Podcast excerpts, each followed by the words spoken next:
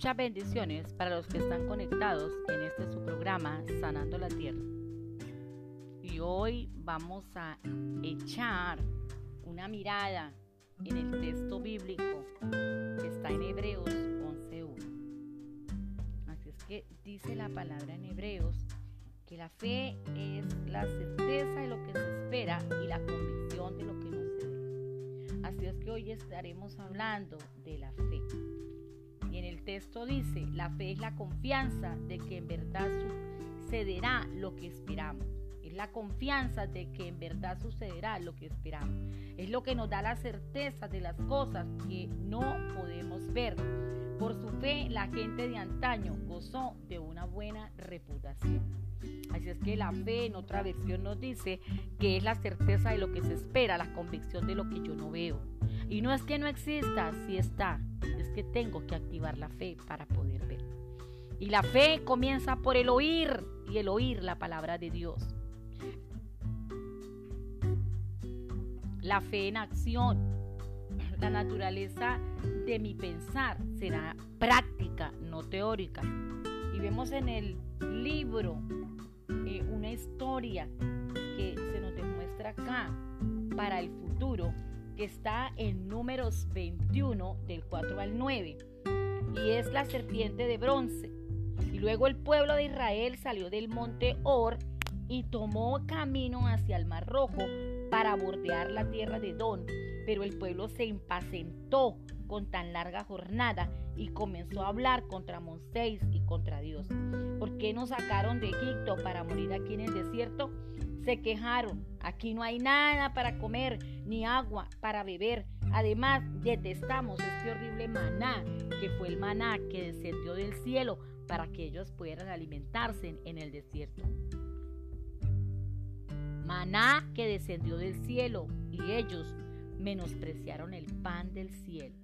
Entonces el Señor envió serpientes venenosas entre el pueblo y muchos fueron mordidos y murieron. Así que el pueblo acudió a Moisés y clamó, hemos pecado al hablar contra el Señor y contra ti. Pide al Señor que quite las serpientes. Y así pues, Moisés oró por el pueblo. Entonces el Señor le dijo a Moisés, haz la figura de una serpiente venenosa y átala a un poste. Todos los que sean mordidos vivirán, tan solo con mirar la serpiente. Así es que Moisés obedeció la palabra que Dios le había dado y ellos al mirar la serpiente sanaban. No es que el Señor esté enseñando idolatría. No, no vamos a malinterpretar este pasaje bíblico. Es que la fe es la que se acciona. Hubo murmuración del pueblo y por eso vino muerte, porque eso es la consecuencia de la murmuración la serpiente de metal en un lugar alto.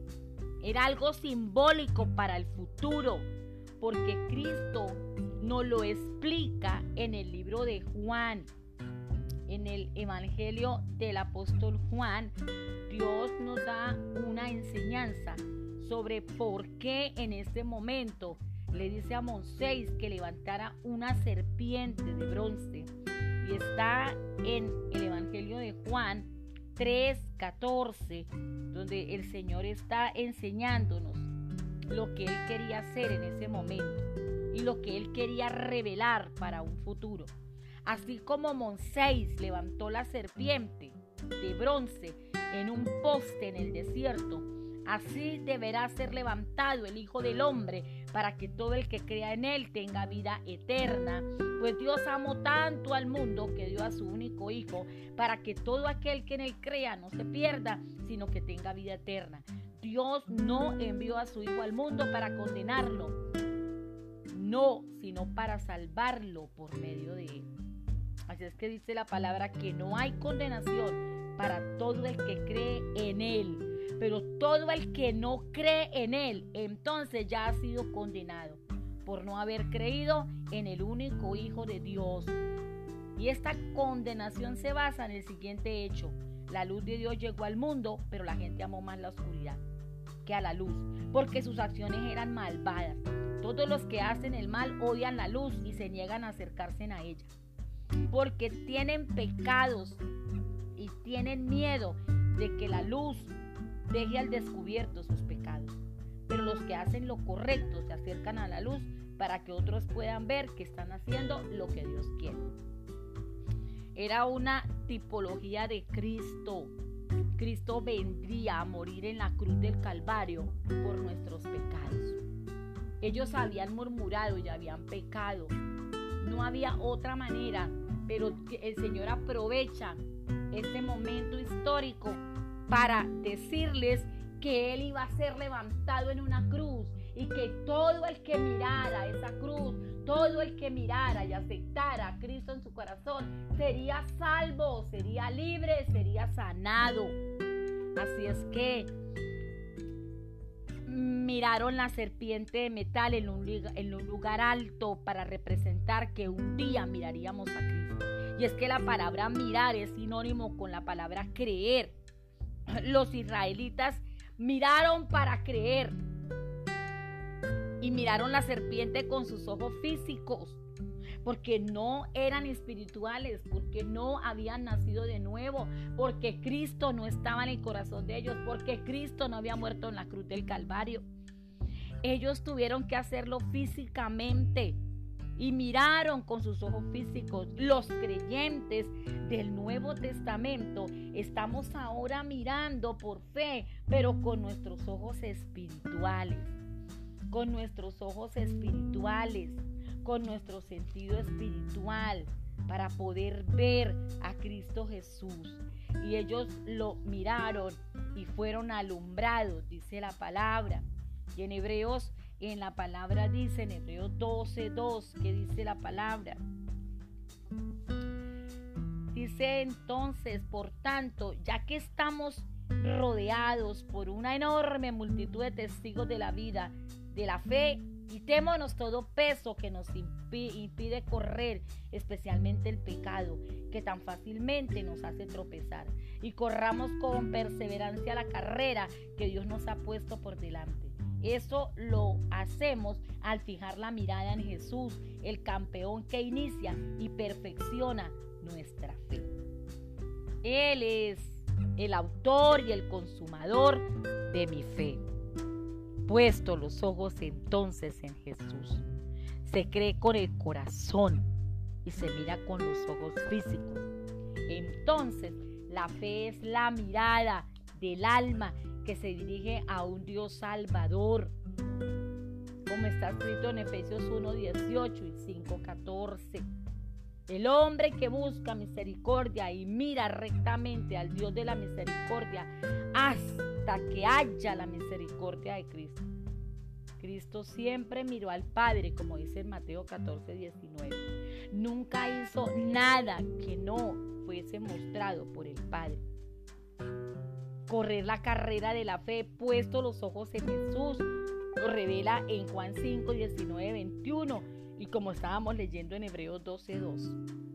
Él es el autor y el consumador de nuestra fe. Entonces la fe no es un acto que se realiza una sola vez, sino es una actitud continua del corazón que se mantiene mirando a Dios. Creer es entonces dirigir la atención, mi corazón se levanta para mirar a Cristo. Es levantar la mirada. He aquí el Cordero de Dios. Y cuando así dijo Juan, tuvieron que levantar la mirada para verlo, para conocerlo. He aquí el Cordero de Dios. Nunca dejamos de mirar a Cristo desde el principio hasta el final de nuestra vida. Pero dicha actitud se hace fácil con el continuo mirar. Siempre ¿De dónde vendrá mi socorro? Mi socorro viene de Jehová que hizo los cielos y la tierra. Alzaré mis ojos a los montes, dice la palabra. Alzaré los ojos a los montes. Tiene que ser una mirada arriba. Por eso Cristo murió arriba en un monte alto, para que todo el mundo lo viera, para que fuera visible. Esa es la fe. Cuando yo levanto mi mirada, la fe es la virtud que menos piensa en sí misma. O sea, mientras miro a Dios, no me veo yo. Quito la mirada de mí y la pongo en Cristo. que es perfecto. Y mientras yo miro a Jesús, Él realiza todo dentro de mí, todas las cosas que yo deseo, todas las cosas porque Él está obrando dentro de mí. Y Él es el que pone el querer como el hacer por su buena voluntad. La fe no es un acto meritorio. El mérito es a quien yo ponga mi fe. Así es que el mérito es de Cristo a quien yo estoy colocando mi fe. La fe es un cambio de mirada. La fe es un cambio de mirada. Ya no me veo yo, sino yo ya veo a Cristo. El pecado ha torcido nuestra visión interior. La incredulidad es poner al yo en el lugar que le corresponde a Dios y se halla cerca del pecado. Y la fe mira hacia afuera y no hacia adentro, y sobre esto reposa la vida entera. Y sobre esto reposa la vida entera. La palabra me induce a levantar los ojos a Cristo y allí comienza la verdadera y real, bendita vida de fe. Hoy Cristo te está invitando a que levantes tu mirada, a que ponga los ojos en Él y las quite de todas las cosas que estás mirando que no son nada buenas. Porque no es el dinero, porque no es ninguna cosa material, ni siquiera los seres humanos. Pueden hacer algo por nosotros.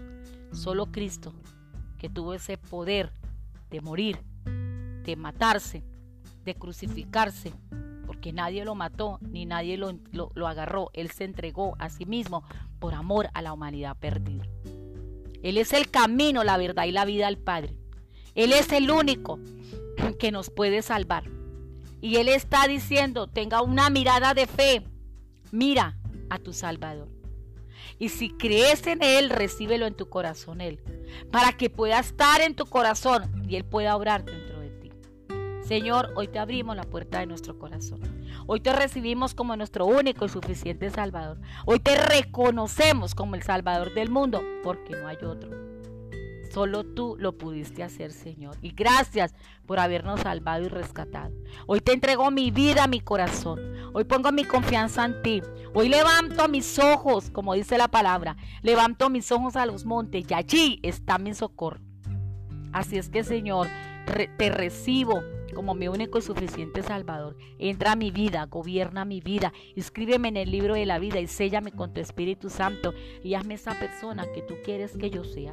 Y que a partir de hoy, Señor, esa fe que se active para yo poder verte todos los días de mi vida. Gracias, Señor. Amén y amén.